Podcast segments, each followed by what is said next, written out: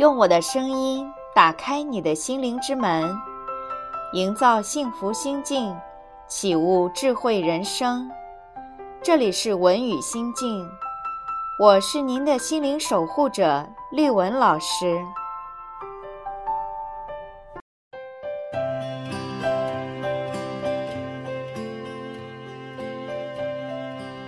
你以后想做什么？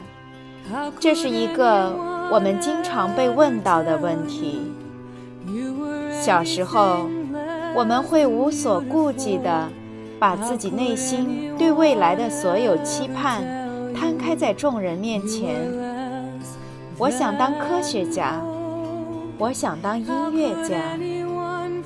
人们不会认为我们不自量力，因为。我们还这么小，未来又那么长，一切看起来都有可能。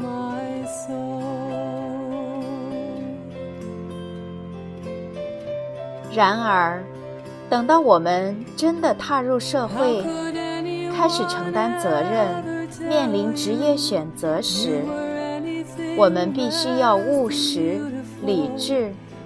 必须选择最有可能实现，而非最喜欢的路；必须做最应该的选择，而非最宏大的梦想。会写东西的人那么多，能当作家的有几个？成为知名作家的又有几个？喜欢唱歌的人那么多，但是不是谁都能当明星？你现在的工作这么稳定，发展前景又很好，为什么要跟自己过不去呢？你是在开玩笑吧？你没有任何基础，怎么能做画家？年少时。我们的理想越耀眼，越被认为有抱负、有出息；而长大后，我们的目标越远大，却被认为不切实际、好高骛远。这是我们每个人都不得不面对的现实。于是，我们做的每一个决定。出发点不是我们能做成什么，而是我们能够做什么。然后，你就从此放弃自己了吗？理想还是要有的，你只是需要知道，你该如何一步步走向那个理想。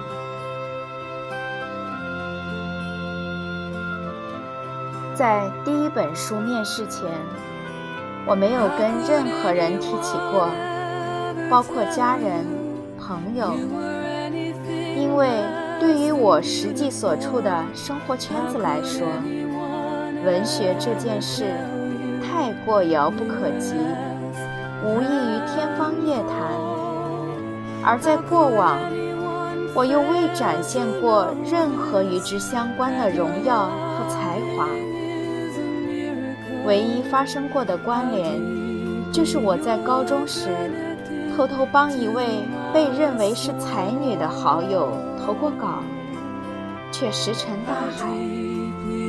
那时候我就知道，这不是我能够驾驭的领域。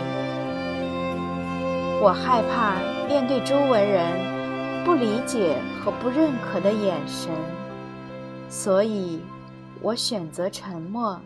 羞于提起，偷偷摸摸的做一件事是疲惫的；无人分享的努力，则分外寂寞。所幸，在阴差阳错中，我加入了几个作者群。在这里，我或许连彼此长什么样子、真实的名字是什么都不知晓。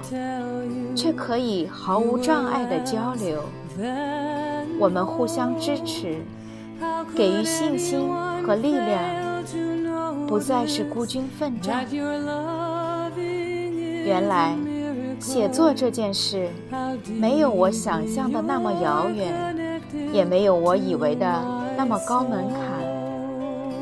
某个大神可能还未高中毕业，某个专职作家可能以前只是一个农民工，某个成名作者还有一个小职员的身份。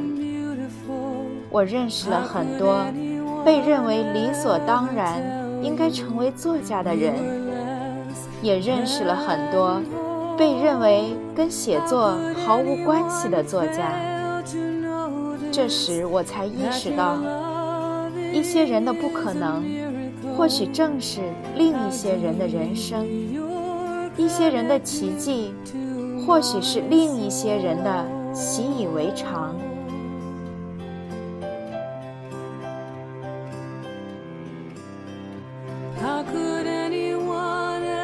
我们不是没才华，我们只是合错了群。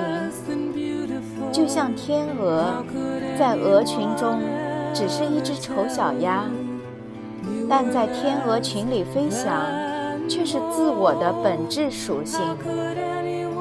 我们必须清楚，任何沟通都需要恰当的对象。保姆想做摄影师。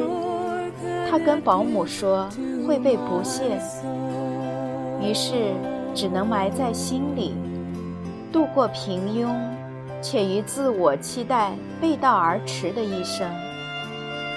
其实，他只需要找摄影圈的人，在这里才能获得摄影人赢得的尊重和共鸣。梦想。需要同路人、指路人、教练和支持人。这个人绝不可能存在于那些质疑你、和你过着差不多生活的人中。我们常说“道不同，不相为谋”。理想这件事，尤其是，一定要找到属于你的圈子。潜力和实力是两个不同的词，在潜力转化为实力前，有人会踩我们，但也有人会支持我们。所谓天时地利人和，你想成为怎样的人，就要先进入这个圈子。试试和那些具有相同野心的人为伍。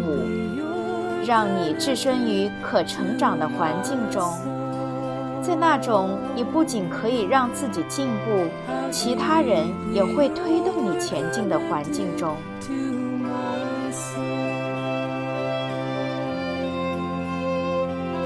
在这里，你会直接接触到你需要的一切，你会快速的提升，你会获得心灵的共鸣和继续的动力。你会有一个看得见的目标，而非别人口中的奢望。你会获得更为客观的评价和自我判断。你会获得归属感，哪怕依然可能面临别人的贬低和嘲弄，但至少你知道，这轻视不是对你的梦想。只是对你的能力。为什么非要在盐碱地里种下种子呢？也许错的不是你，也不是想过的生活，而是没有找到适合的土壤。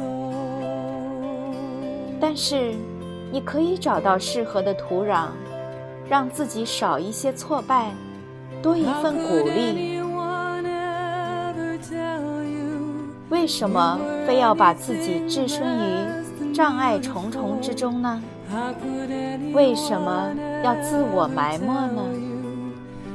如果你可以飞，为什么不展开翅膀，回归到你该在的地方呢？打破生活，把时间用在梦想的路上。不要再做无谓的消耗了。我们觉得很累、很疲惫，不是梦想太重，或者目标太远，而是缺乏支持和别人的信任。但是，你不能牺牲自己，成全别人的心思啊！我只是需要一个开始，我正在实现自己的梦想，因为花有重开日，人无再少年。